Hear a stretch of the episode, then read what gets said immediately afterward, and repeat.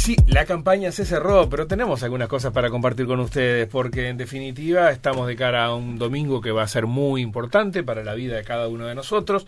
Tenemos la gran responsabilidad y la posibilidad de hacer uso de un derecho enorme de ir a elegir cada uno de nosotros a quien queremos que nos represente, ¿eh? desde un poder ejecutivo o desde el Parlamento Nacional, en los distintos puestos eh, que definamos de aquellos que son electivos y a quien le cedamos parte de esa, de esa responsabilidad y representación a nosotros en este sistema que tenemos en el país. Y bien, eh, hay todavía mucha cosa por resolver. Por ejemplo, la Corte Electoral está laburando a pleno todavía. Sí, está trabajando a pleno. 998 eh, hojas de votación disponibles hay, ¿eh? Para 11 partidos. Para 11 partidos políticos. Lo cual un poco refuerza lo que tú decías, Luis, llevar el domingo, ¿no? La lista, porque cuando uno entre allí, este, a la habitación, al, cuarto secreto, se va a encontrar con una con un papeleo, que no quiero ni saber, porque te acuerdas que las internas era impresionante la cantidad de listas, pero bueno, eh, para tener las cosas bien claritas y no marearse, está, está bueno cada uno llevar ya su lista. Claro, obviamente, obviamente estás hablando de la cantidad de listas nacionales, que no todas están en todos los departamentos, ni mucho menos, pero, me imagino que en Montevideo pero poneme, debe haber un mínimo, mínimo un 30% de eso. Pero hacelo, hacelo, hacelo más reducido. Poneme 50 hojas nomás eh, de dentro, de un, dentro de un salón de clase. y este, es complicado. O más chico Y sobre todo, sí, claro. Y sobre todo también teniendo en cuenta acá que hay estructuras políticas que tienen equipos y tienen muchos voluntarios, hay estructuras políticas más pequeñas que tienen que hacer un esfuerzo enorme para poder tener controlar y tener sus listas en cada uno de los lugares.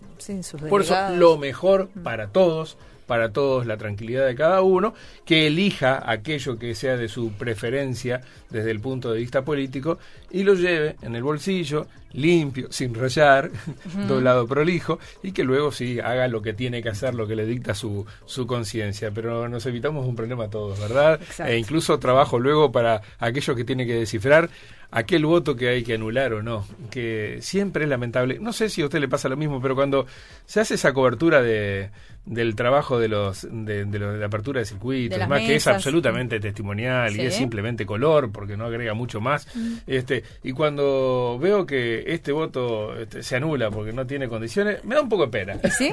Capaz que hay gente que lo hizo exprofeso oh, ¿eh? y debe haberlos que prefirieron, pero aquel que quiso votar por alguien y en definitiva cometió algún error y, este, y bueno, se le termina anulando, es una voluntad que, bien, capaz que cuando hablamos de los dos millones y pico de habilitados, Dicen que importa una hoja. Bueno, pero es la, la de cada uno. Quiero respetarlos a, a, todos por igual. Bien, veamos. Bien, y bueno, recordar que obviamente este domingo, a diferencia de las elecciones internas, los comicios son de carácter obligatorio. Obligatorio, sí, Así que, sí, bueno, sí, Y que bueno, votamos la fórmula presidencial, el presidente, el vicepresidente, los 30 senadores, los 99 diputados titulares, los suplentes y los integrantes de las juntas electorales de cada departamento. Sí, sí, sí. Vamos a, a, recordar algunas cosas eh, básicas. Junto a, Pablo Klappenbach, el ministro de la Corte Electoral, precisamente entre ellas esta cuestión de la obligatoriedad del voto, que no está de más recordarlo en cada oportunidad que tenemos. El voto es obligatorio.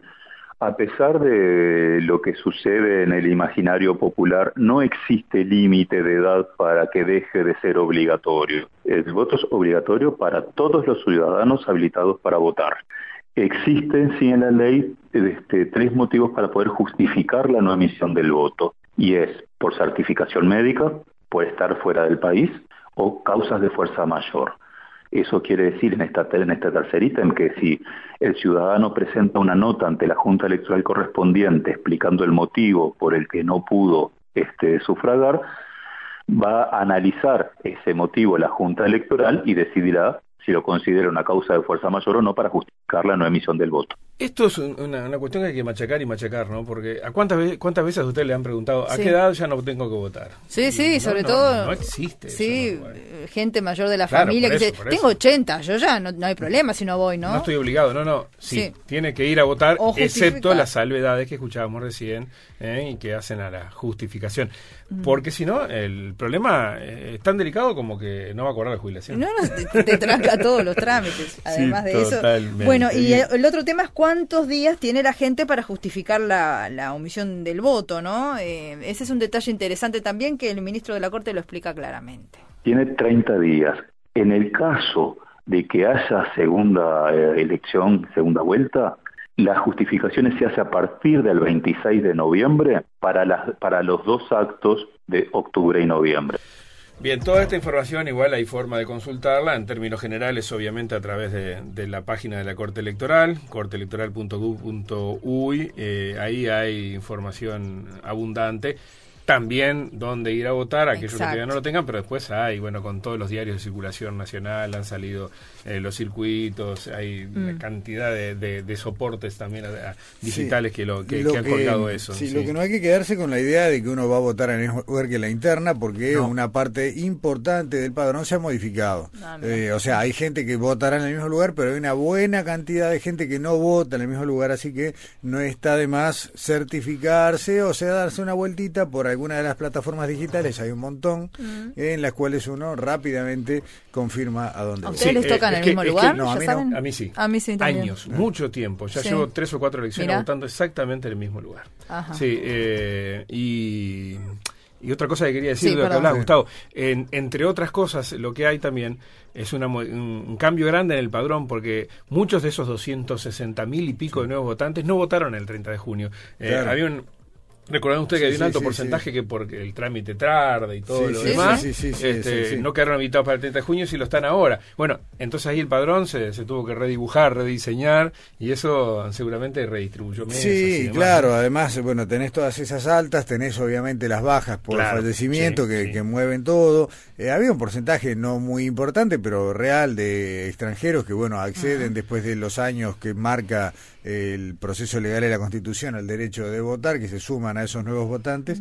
Y lo cierto es que así como vos hace años que votás en el mismo lugar, yo creo, así de memoria, eh, que nunca he votado dos veces en el mismo lugar, salvo en, primera y segunda, eh, siempre me ha tocado... ¿Cuánto hace que, votás en Uruguay, Gustavo? este es mi segundo ciclo electoral, pero mm. a ver, contá, una, dos, tres, cuatro, cinco, van a ser ocho en total, y nunca te tocó en el mismo no, lugar. No, no, no, claro, no, no, he ido, he ido peregrinando, eh, siempre en el ah, barrio. a los nuevos les hacemos eso. Claro, ahí está. Ir al barrio, ¿no? Volver al barrio me encanta. Exactamente. Bueno, y, un detalle nada menor, que ahora lo va a explicar también el, ministro de la Corte, Klappenbach, eh, que este año, gracias a la aprobación de la ley recientemente aprobada que tiene que ver con el acceso de personas con discapacidad, ¿te acordás que hicimos incluso acá una entrevista con Diana González, porque el esposo de Diana eh, y Fiorella Buceta también fueron grandes impulsores de esa iniciativa? Bueno, ahora van a poder acceder, van a poder tener lugares accesibles para votar a aquellas personas que tengan eh, problemas de discapacidad, de desplazamiento. Y bueno, y también es importante eh, aclarar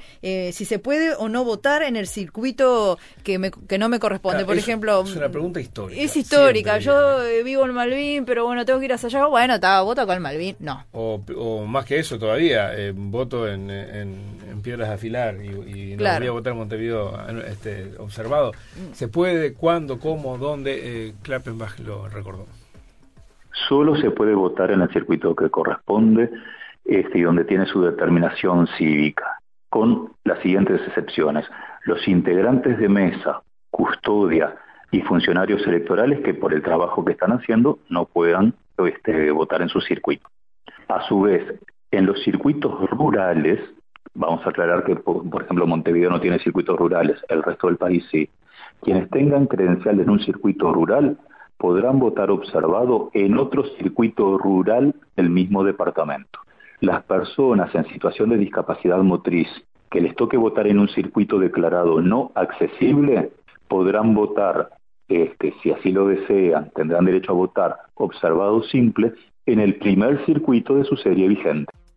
Bien, esto es un buen dato. Y después hay otro, ¿no? Eh, mm. A ver, queda gente que no retiró la credencial. Tenemos un caso muy próximo nosotros acá en el equipo de alguien que todavía no retiró su nueva credencial.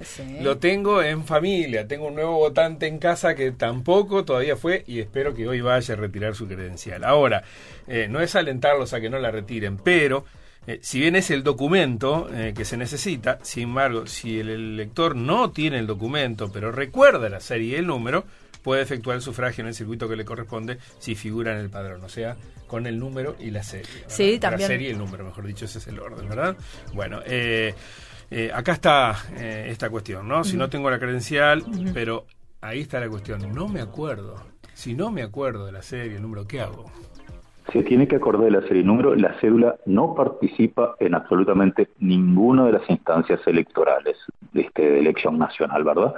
Eh, así que si se tiene que ir con serie y números, va a su circuito, enuncia su serie y número, nombre y apellido y vota común. Si no se acuerda su serie y número, en la página web de la Corte Electoral hay un buscador que con nombre y apellido y fecha de nacimiento le aparece la serie y número. Como también existe un buscador para que con la serie y número ver dónde le corresponde votar. En el buscador van a ver cuando le parece dónde le corresponde votar, está declarado por cada uno de los circuitos si es accesible o no. Me recuerda a Walter Banoli, nuestro operador, que ayer fue a retirar su nueva credencial, que inclusive teniendo el, comprobante no necesita ir la persona, el titular, puede ir otra persona. Es un buen dato, está muy a hacerlo y todavía hay por delante unas cuantas horas para para eso, ¿verdad? Bueno, eh, ¿qué ponemos en el sobre? Eso, es una, son dos hojas, bueno, eso también está clarísimo. Hay una sola hoja de votación, que es lo que popularmente conocemos como listas. En esa hoja de votación está, incluida, la fórmula de presidente y vicepresidente, la lista de candidatos al Senado, esas dos son circunscripción nacional, la lista de candidatos a la Cámara de Representantes, diputados, y la lista a miembros de Junta Electoral. Esas otras dos listas son de circunscripción departamental. En la hoja de votación, insisto, lo que conocemos como listas, en el ángulo superior derecho aparece un círculo con el número que identifica claramente las listas que, las propagandas hacen con los números, o sea, identifica claramente la, la hoja de votación para que la persona elija.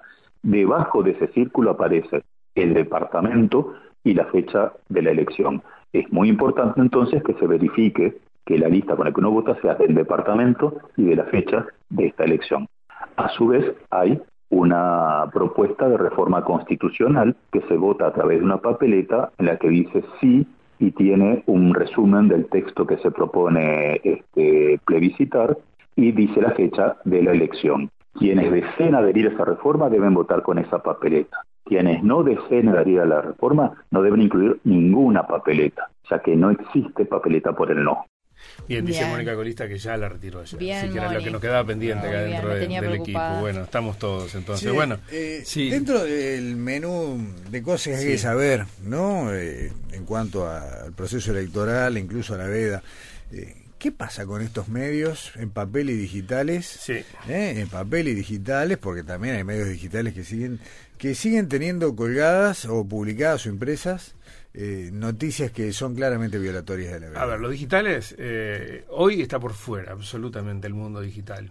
Eh, pero un medio de comunicación. Y la cuestión que la tiene más fácil, porque el papel, o sea, si yo voy a un diario, no, después decimos si nos nombramos o no. No, no que hoy esté en papel. A ver, la República, la, República, y el Observador hoy tienen, como cualquier otro día las encuestas y las declaraciones de los candidatos. yo creo que si alguien, esto digo, estoy especulando, pero que si hubiera algún tipo de intento de sanción, probablemente con una certificación de que este material salió de imprenta antes de la medianoche, abrís una discusión.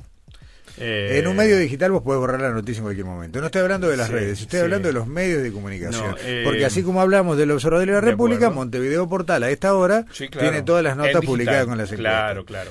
Eh, claro, la cuestión es este, como la, la, penalidad en esto es este es simbólica sigue siendo eh, simbólica. claro después queda mucho a la conciencia a lo que interprete uno como éticamente correcto. Y bueno ahí tenemos el ejemplo. Eh, tú decís eso eh, yo tengo acá arriba la diaria tengo el país tengo también la juventud y no, no hay nada. de eso. No hay nada. los senadores y la República optaron por hacerlo. ¿Sabés que en Argentina que esta, este año tiene elecciones el mismo día. Sí, eh, la, veda, empieza, a las 8. Entonces, como los diarios todos están en los kioscos bastante antes que eso, eh, están repletos de publicidad electoral, comercializan los espacios, publican todas, hacen los cierres de campaña y claro, eh, están amparados por ese límite horario. Por eso te digo, tal vez tal vez haya algún tipo de artilugio que diga este diario salió de imprenta antes de la medianoche. No, no, no, porque, lo que lo que se penaliza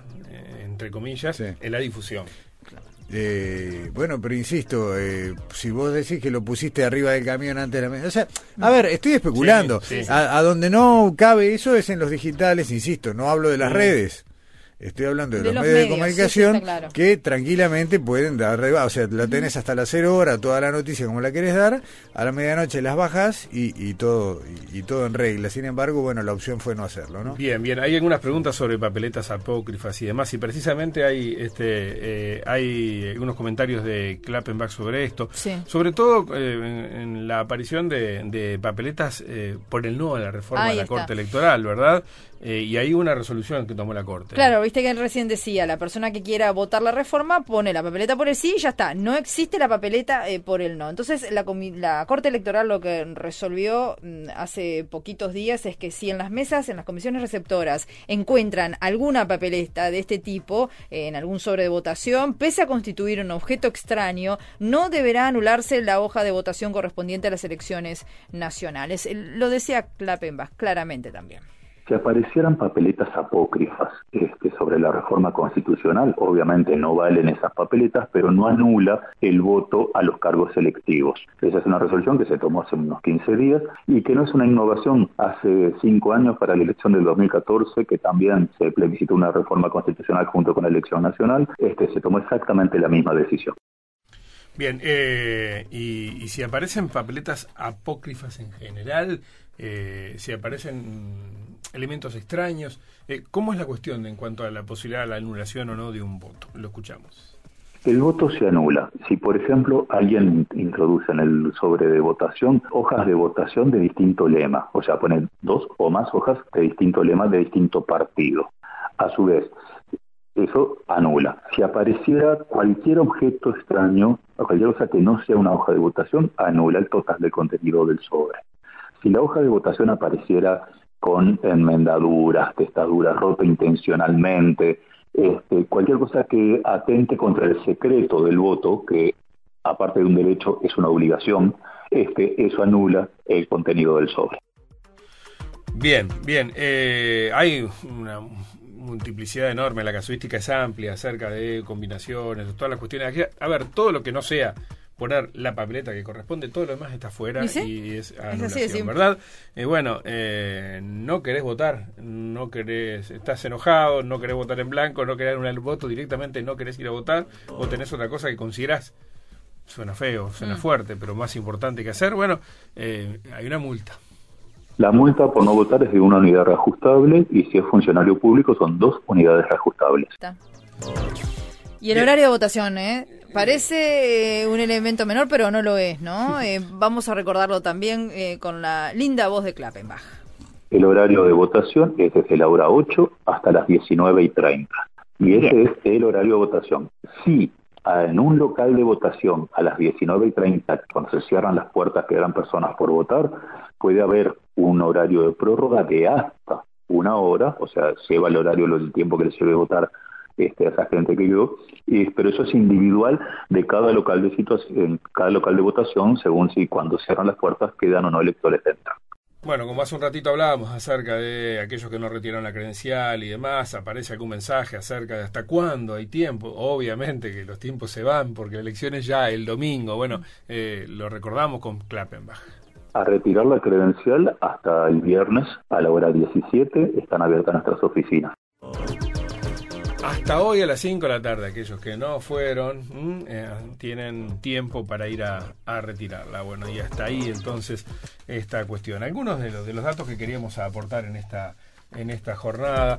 Acá un oyente plantea cuando un candidato gana en primera vuelta. Eh, a ver, eh, la mayoría.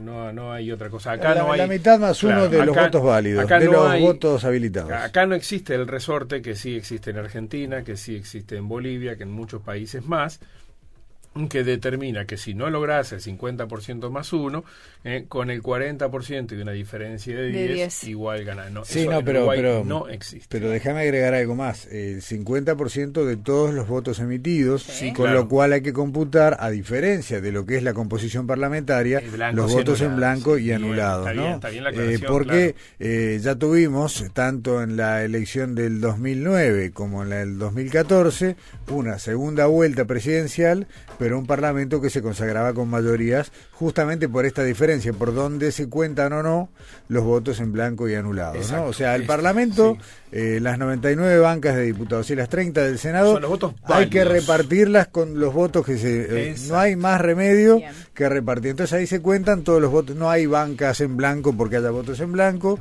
y ahí los que tienen un nombre, los que son asignados a alguien se cuentan y se distribuyen. En cambio, para el presidente se cuentan todos y si la mitad de quienes concurrieron a votar no puso la misma boleta, eh, hay segunda vuelta. Bien, bien, bueno, así las cosas, amigos. Eh, nosotros eh, déjame agregar algo más a esto que hablamos recién de, los medios digitales.